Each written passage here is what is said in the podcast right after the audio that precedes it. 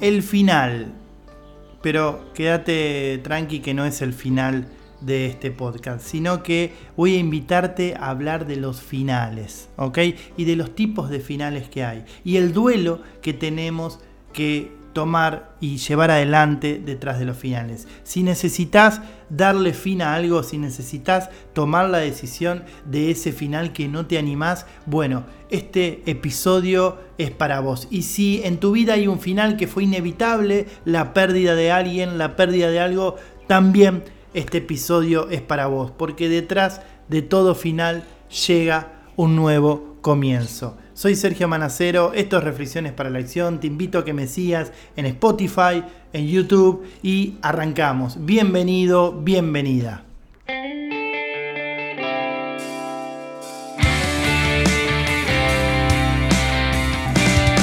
Reflexiones para la acción. Bueno, reconozco que este episodio en un primer eh, boceto, por llamar una- de llamarlo de alguna manera, que es un poco como yo diseño estos episodios, que bueno, siempre tengo como un disparador y después es lo que va apareciendo eh, acá, es la manera en que me gusta hacerlo. Eh, mi idea era hablar del duelo, específicamente hablar del duelo, por supuesto de la mirada del coaching, yo no soy psicólogo como para poder abordarlo eh, más de la cuestión psicológica, ¿no? Pero una de las cosas que más me llama la atención y que aprendí es que siempre, frente a cualquier final, tenemos que transitar un momento de duelo. ¿no? Me pareció muy interesante esta idea. ¿Por qué? Porque por lo, general al duelo siempre lo pegamos con eh, una pérdida, digamos, eh, de un ser querido, la pérdida de algo que nos duele un montón. Y por lo general, lo, desde mi mirada, lo apegamos a eh, cosas que no queremos que nos pasen y nos pasan. ¿No? Entonces digo, interesante esto porque vamos a ver que uno puede transitar el duelo de cosas que elige que pasen. ¿no? Y por ahí es algo que, al menos de mi mirada, no es algo que escuche mucho. ¿Ok? Entonces, por eso que definí, en lugar de hablar solamente del duelo, que algo vamos a hablar, eh, hablar más específicamente de eh, los finales. ¿Ok? Y si hablamos de finales, bueno, podemos hablar desde mi mirada, ¿no? Esto un poco mi, idea de tres tipos de finales. ¿Ok? Y quiero invitarte, como siempre, como es este espacio, a que reflexiones en tu vida. ¿Qué finales eh, estás transitando? ¿Qué final necesitas declarar que suceda? Y esto es lo más interesante. Entonces, por lo tanto, podemos hablar de tres tipos de finales. ¿Ok? El primer final, que es el que no nos animamos a hacer. Interesante. Digo, ¿qué cosas en tu vida necesitas que terminen por una cuestión de necesidad o porque vos crees que si terminan va a haber algo más poderoso en tu vida? ¿Ok? Y para esto quiero contarte eh, una historia que quizás la conozcas, que es del libro de Camilo Cruz. La, la historia se llama La vaca. Cuenta un maestro que iba con su discípulo eh, y llega a un pueblo, ¿no? Y este maestro siempre le hablaba al discípulo de la prosperidad, de la felicidad, etcétera, ¿no? Entonces llegan a un pueblo en donde había una casa muy humilde, la cuento rápido a la, historia. eh, y entonces empiezan a conversar con esta familia, ¿no? Una familia muy humilde, con una casita muy, muy pequeña, muy precaria. Entonces el maestro le pregunta al, dueño de la casa, digamos, eh, ¿a qué se dedica? Y él dice, bueno, nosotros vamos como, como podemos, nuestra única fuente de ingreso es una vaca que, que tenemos que, bueno, nos da leche y con eso podemos vender y, y, y- bueno, poder sobrevivir lo mejor que se pueda. Bueno, ok, ok, ok. Resulta que a la noche, eh, antes de irse, tanto el- el maestro con su discípulo, lo que el maestro hace es matar a la vaca, la mata a la vaca, ¿no? Entonces el discípulo le dice, ¿qué, qué, qué estás haciendo? ¿no? Y él le dice, no te preocupes, ya vas a ver. Y se van, ¿no? Entonces resulta que a, a los dos años vuelven al pueblo y en ese lugar donde estaba esa casa precaria y, y muy humilde, había una casita muy linda, muy bien construida, muy elegante, muy bonita. Entonces eh, el discípulo se queda como sorprendido y dice, ¿qué, pasó acá? ¿No? Entonces van y, le golpea al dueño de, esta casa y bueno, se ponen a hablar, era el mismo dueño que habían ido hace dos años atrás.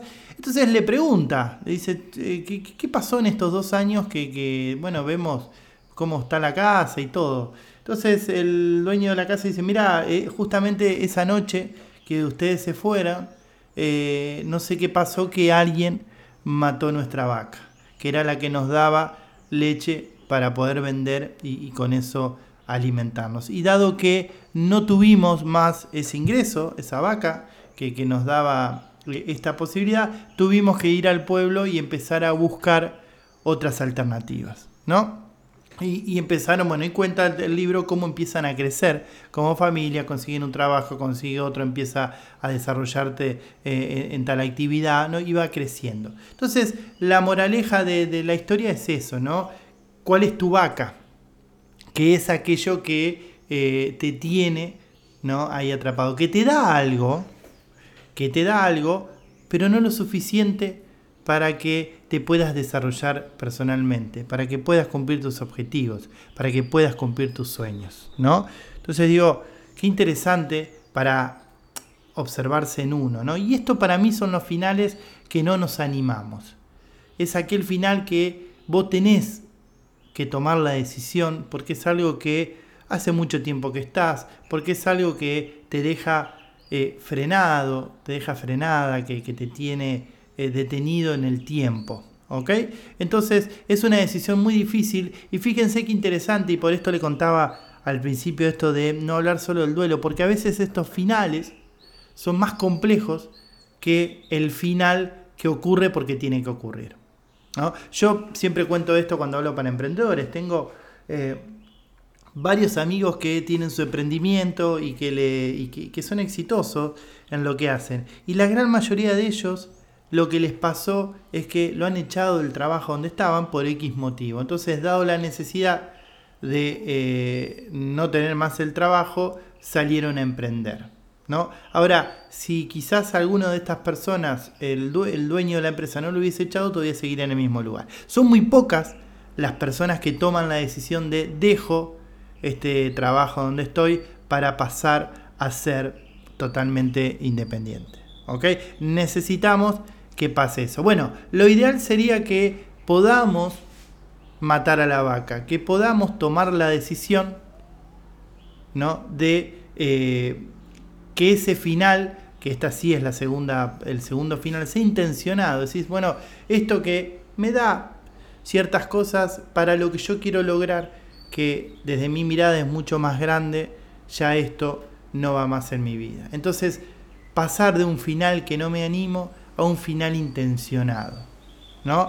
Que tiene que ver con confiar en uno, que tiene que ver con animarse a tomar esa decisión. ¿Por qué? Porque aparece incertidumbre, porque aparecen un montón de cosas. ¿no? Entonces, eh, la invitación de esta primer parte de esta reflexión es eso, ¿no? Que, bueno, fíjate cuál es tu vaca, qué es aquello que te limita y empezá a tomar la decisión. Ojo, quizás no sea fácil, quizás eh, no, no, lo puedas hacer solo, ¿no? Yo, por ejemplo, este año tomé una decisión muy importante eh, en mi vida que tiene que ver con dejar de entrenar coaches en la escuela en donde yo estaba. Eh, y es una decisión que me costó un montón. Primero por la cuestión emocional, por el cariño que tengo, por, la gratitud, por todo. ¿no? Y, también, y el otro punto tiene, tenía que ver con la incertidumbre. Bueno, para ¿y va a pasar todo lo que yo eh, estoy visualizando que va a pasar? ¿No? Capaz que pase mejor, capaz que pase eh, menos de lo que espero, no lo sé. Pero no obstante, yo que te estoy hablando de esto, también te cuento que necesité ayuda para poder tomar esta decisión. ¿no? Yo lo hablé, lo hablé en terapia hasta que logré encontrar la fuerza necesaria para poder tomar esa decisión. ¿ok? Entonces, esto que te estoy contando, quizás no sea que vos me digas, che, pero no, no me animo, Sergio, no puedo tomar esa decisión. Bueno, ok, si no la podés tomar, eh, pero sí busca ayuda, busca alguien que te oriente, que te muestre el camino. No busque gente que está en el mismo lugar. Esto, esto es clave también, ¿no? Porque si vos tenés miedo de dejar tu laburo para dedicarte a tu emprendimiento y le vas a consultar a alguien que tiene miedo de dejar su trabajo, y lo más probable que te vaya a decir es, no, no, no tomes esa decisión. ¿Ok? Entonces digo, busca gente que sea alguien externo que te pueda dar una mirada imparcial, como puede ser un coach, como puede ser un psicólogo, ¿no? O alguien que realmente esté en el lugar donde a vos te gustaría estar para que te cuente cuál es el camino, ¿ok? Entonces, hasta acá con los finales que no nos animamos, ¿bien? Para invitarte a que pases a ese final intencionado, ¿no? Después luego tenemos los, para los que están en, Spotify y no en YouTube, me acabo de tomar un mate, por eso la pausa, em, los finales que son inevitables, ¿ok? En donde ya no depende de nosotros ese final, ¿bien? Eh, que puede, acá podemos hablar de, la pérdida de un ser querido, podemos hablar de la pérdida de una mascota, podemos hablar de la pérdida de un trabajo. Esto también es interesante tenerlo en cuenta. Para mí fue un gran descubrimiento. ¿Ok? Siempre, pero siempre, detrás de cada final o detrás de cada pérdida hay un duelo, por más que sea intencionado. Yo esta decisión que les comento que, tomé, necesito transitar un duelo. Hay un momento que, que, aparece la, melancolía o que aparece la tristeza por todo aquello que no va eh, a, ocurrir por esta decisión. Entonces está bueno esto porque eh, desde mi mirada te alivia un poquito, ¿no? Volviendo al primer final que no me animo. Saber que eh, esa, esa partecita de, de tristeza va a estar por más que yo esté súper seguro de la decisión que tome. ¿Ok? Entonces está bueno entender esto, ¿no? No obstante, obviamente cuando hablamos de duelo se habla más de la pérdida de algo importante y algo que no quería, ¿no? De hecho, ahora vamos a ver que el primer paso para el duelo en este tipo de finales tiene que ver con la negación, con que no me puede estar pasando, en el final que es inevitable. ¿Ok? Entonces digo, ahí aparece la negación. Vuelvo a lo mismo, me, echaron de mi trabajo, eh, falleció un ser querido. Bueno, lo primero que aparece es la negación. Y quizás no podemos evitar esto. Bien, quizás no podemos evitar esto, pero sí por lo menos saber que va a pasar esto. ¿Ok? Yo cuento siempre que me pasó en, una sesión de coaching con una, con una chica que eh, ella me planteó, me, pide para hacer sesiones, le digo, bueno, empezamos, digo, contame qué, es lo que te está pasando, y me dice que eh, hacía cuatro días que se había separado de su pareja de muchos años, 10 años. Y, ajá, digo, y me dice, y mm, por las noches lloro, estoy una, dos horas llorando. Ajá, le digo, ¿y qué es lo que quieres lograr? Y me dice, no quiero llorar más. Entonces le digo, no puedo hacer nada. No, no, o sea, lo que me demuestra esto que me estás contando es que vos estás perfectamente sana. Porque lo, terrible, lo, lo, preocupante sería que me digas, estoy feliz de la vida, eh, no me pasa nada, no me importa nada. Digo, bueno, quizás estás ocultando algo. ¿Ok? Entonces, ¿qué quiero decir con esto? Que frente a una pérdida, inevitablemente la tristeza va a aparecer. ¿Ok?